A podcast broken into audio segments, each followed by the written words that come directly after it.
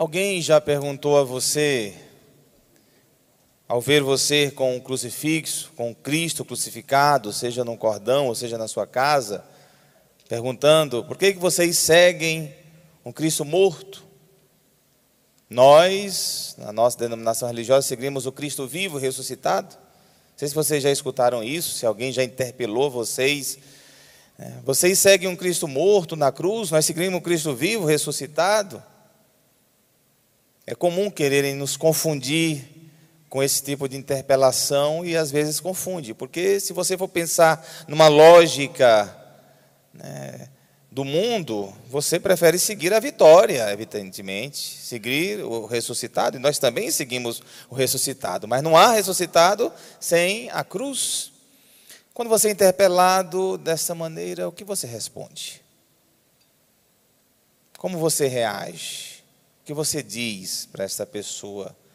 Para que ela compreenda por que, que você carrega um Cristo crucificado no peito? E pode carregar, e pode levar e ter o crucificado na sua na sua casa, na sua parede, no seu trabalho. Pois bem, a liturgia de hoje fala disso. Entre outras coisas, evidentemente. E é exatamente isso que Jesus tenta explicar a Nicodemos.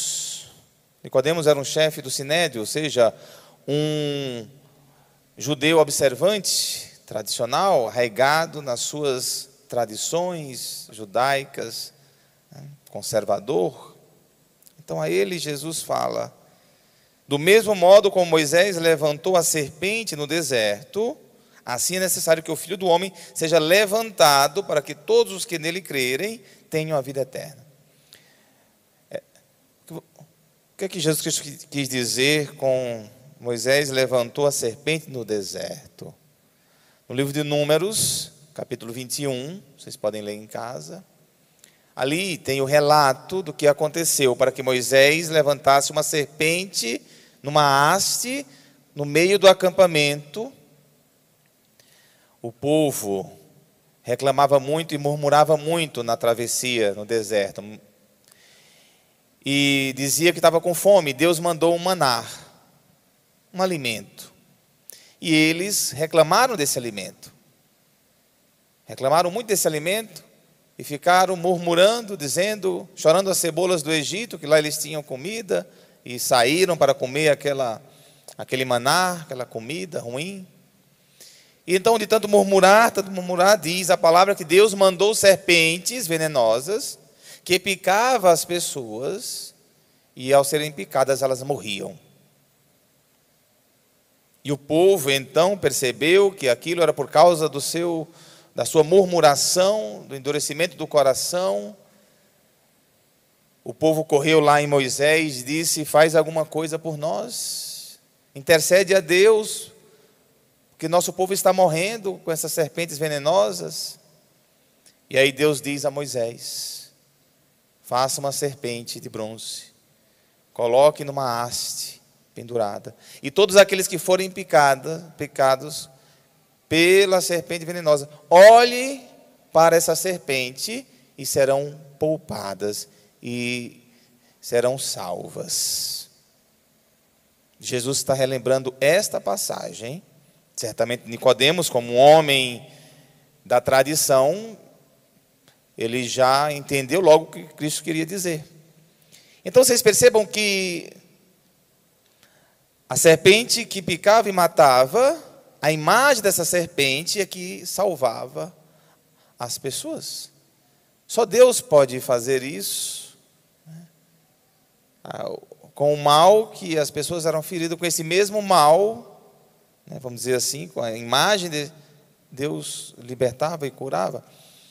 É como ah, na a ciência também hoje, se você é picado por uma cobra é, venenosa, a, a, o antídoto é feito do próprio veneno dela. Então, Deus transforma aquilo que é sinal de morte em sinal de vida. Aquilo que é imagem de morte em imagem de vida. Aquilo que é símbolo de destruição em símbolo de vida. Deus faz é, essa transformação. E, e aí, o que é a cruz, então? A cruz, o lugar do suplício, o lugar da morte. Chegar a ser morto de cruz era a pior morte que existia. Vamos dizer, a falência do ser humano matar alguém numa cruz, pendurado numa cruz. Então, aquilo que era sinal de morte, aquilo que era sinal de destruição, passou a ser sinal de vida em Deus. A cruz é sinal de vida. Do mesmo modo como Moisés levantou a serpente no deserto, repito, e agora com as informações vocês conseguem compreender o que, é que Jesus, Jesus queria dizer. Assim é necessário que o Filho do Homem seja levantado para que todos que nele crerem tenham a vida eterna, ou seja, sejam salvos. Então a cruz, após a morte de Jesus em cruz, a cruz se transformou em símbolo de vida. E não de morte. É olhando para a cruz que nós percebemos ali, por amor, Deus morreu por, por mim. A vitória está na cruz. É muito fácil você olhar para o Cristo ressuscitado sem olhar por aquilo que ele passou. A vitória está na cruz, por isso você pode ter o Cristo crucificado no seu peito, no seu cordão, na sua casa, no seu trabalho, quando alguém lhe interpelar, pegue essa leitura e leia para ele, faça essa explicação. E é a explicação da vida, se vocês perceberem.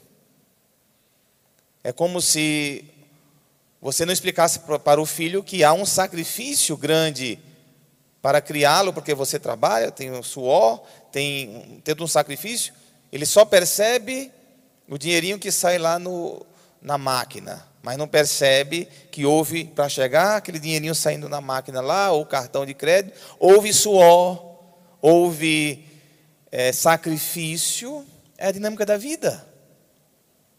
É a dinâmica da vida. É como se o seu pai fosse um, um agricultor e criou todos os filhos, talvez os seus avós, criou todos os seus filhos na enxada, plantando.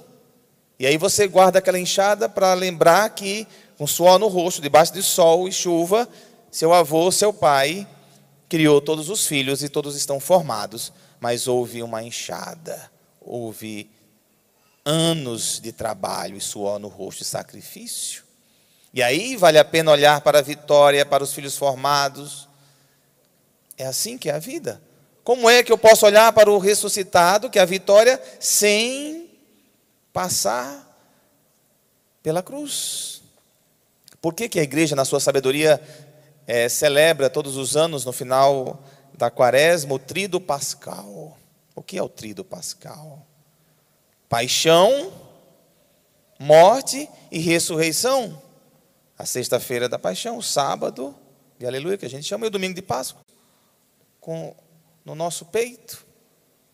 Como não olharmos para a cruz? se é por meio dela que eu tenho a certeza que Deus me ama e que não há sofrimento maior no mundo do que o sofrimento de Cristo e que Ele suportou por amor e que eu também posso suportar os meus sofrimentos. Quantas pessoas tiveram as suas vidas ressignificadas graças à cruz? Eu mesmo já acompanhei muitas pessoas em leito de hospital, enfermas, me dizerem, Padre, meu sofrimento não é nada diante do sofrimento de Cristo e Ele suportou por amor. Eu suporto a minha dor agora. Né? Nós temos uma grande riqueza teológica e não vai ser pessoas desavisadas na fé ou que interpretam mal a palavra de Deus que vai me confundir, que vai me passar para trás. A igreja tem a sua sabedoria e tem os seus porquês. Louvado seja o nosso Senhor Jesus Cristo.